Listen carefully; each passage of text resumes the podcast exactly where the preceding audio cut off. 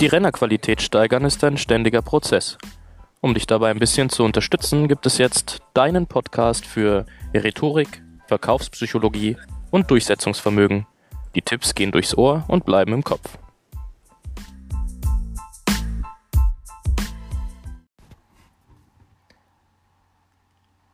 Podcast Nummer 5 Schädlingsbekämpfung.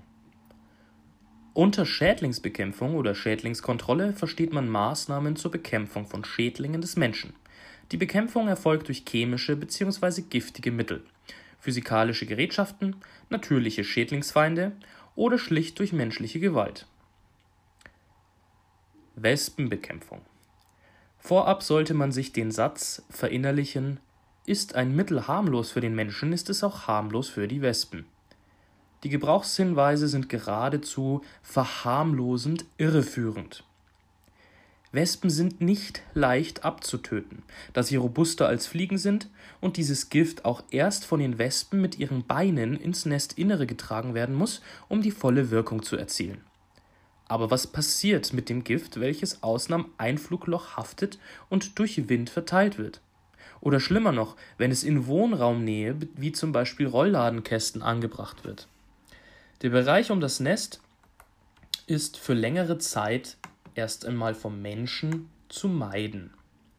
Bei dem Wespen ist es noch wichtig, mit dem Kunden abzuklären, wo genau sich das Nest befindet. Wir müssen ja wissen, ob wir ohne weiteres zu dem Wespennest gelangen oder ob wir eine Leiter brauchen. Wir wollen wissen, ob die Einflugschneise zum Wespennest frei zugänglich ist wir wollen wissen, ob es sich eindeutig um einen Wespenbefall handelt.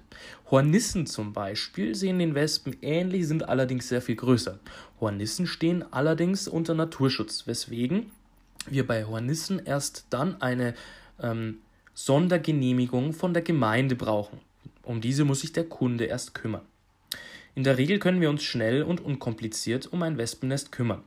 Manchmal reicht die eingesetzte Menge an Gift nicht aus, um die Wespen auszurotten. Beruhige den Kunden und sag ihm, dass sich wegen einer Nachbesserung der Monteur bei ihr melden wird.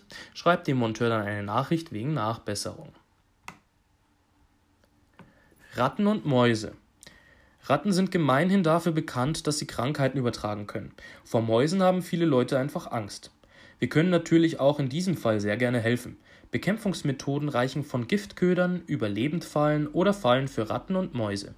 Die Kosten einer Behandlung müssen natürlich immer vor Ort geklärt werden, da jede Ungezieferplage unterschiedlich ist.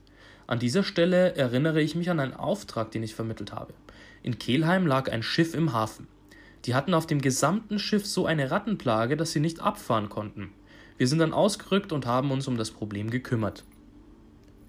Bettwanzen. Wenn dich jemand anruft und direkt nach einer Bettwanzenbehandlung fragt, dann weißt du, dass der Kunde sich bereits informiert hat. Bettwanzen verstecken sich unter Tages in der Wohnung hinter Ecken, Spalten und Ritzen. Sie sind so flach, sie können sich sogar hinter einer Steckdose verstecken. Kotflecken von den Tieren oder auch Blutflecken auf dem Bettzeug sowie auf dem Bettlaken sind gute Anhaltspunkte für einen Bettwanzenbefall. Diese Tiere sind parasitäre Insekten, die nur mit einer Giftbehandlung getötet werden können. Auch hier muss der Preis vor Ort ausgemacht werden und der Fachmann klärt dann über alles weitere auf. Hier kannst du dem Kunden erklären, wenn er unbedingt einen Preis wissen will, dass es auf die Gegebenheiten ankommt und wir unmöglich, ohne die Umstände gesehen zu haben, einen Preis ausmachen können. Falls dir dann immer noch keine Ruhe gibt, kannst du unsere Selbstkostenpauschale von 49 Euro nennen und nochmal sagen, dass der Fachmann vor Ort alles weitere ausmacht. Kakerlaken. Eine Kakerlakenplage ist in Deutschland zum Glück nicht so häufig wie beispielsweise in Amerika. Tritt ein Befall auf, muss unbedingt der Kammerjäger angerufen werden, also wir. Eine Behandlung ohne Fachmann ist meist nicht erfolgreich. Hier muss auch mit starken Giften gearbeitet werden, die für den Menschen schädlich sind. Kakerlaken sind extrem widerstandsfähig und die Behandlung ist auch hier individuell bei jedem Kunden anders. Deshalb können wir auch hier keinerlei Preisauskünfte geben. Eichen-Prozessionsspinner.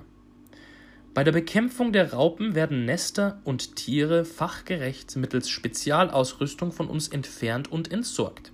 Die Nester werden in den meisten Fällen abgesaugt, teilweise abgeflemmt. Diese Arbeiten erfolgen stets unter strengsten Sicherheitsvorkehrungen mit professioneller Schutzausrüstung. Da wir uns erst vor Ort ein Bild über die Gegebenheiten machen müssen, ist eine Preisauskunft leider nicht möglich. Marder. Auch gegen Marder können wir eine Umsiedelung unternehmen. Meistens werden die Marder mit einem Ultraschallgerät verscheucht. Sollte der Marder dann nach ein bis zwei Wochen wieder auftauchen, ähm, dann können wir eine weitere Behandlung anregen. Falls der Kunde anrufen sollte und sich beschwert, dass die Behandlung nicht erfolgreich war, kannst du ihm sagen, dass der Marder sehr wohl erfolgreich vertrieben wurde, aber nach einer gewissen Zeit eben wieder zurück zu ihnen gefunden hat. Wir aber mit einer weiteren Behandlung äh, auf jeden Fall dafür sorgen können, dass er wieder vertrieben wird. Weitere Schädlinge. Grundsätzlich gibt es so viele Schädlinge, dass dieser Podcast ewig gehen könnte. Die gängigsten Schädlinge habe ich benannt und falls ein Kunde wegen eines anderen Schädlings anruft, den du nicht kennst, macht das nichts. Wir nehmen diesen Auftrag an und alles weitere kann der Monteur dann vor Ort mit dem Kunden ausmachen.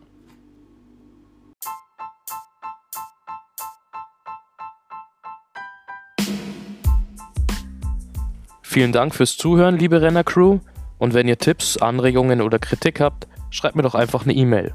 Euer Loki Dominguez. Bis zum nächsten Mal.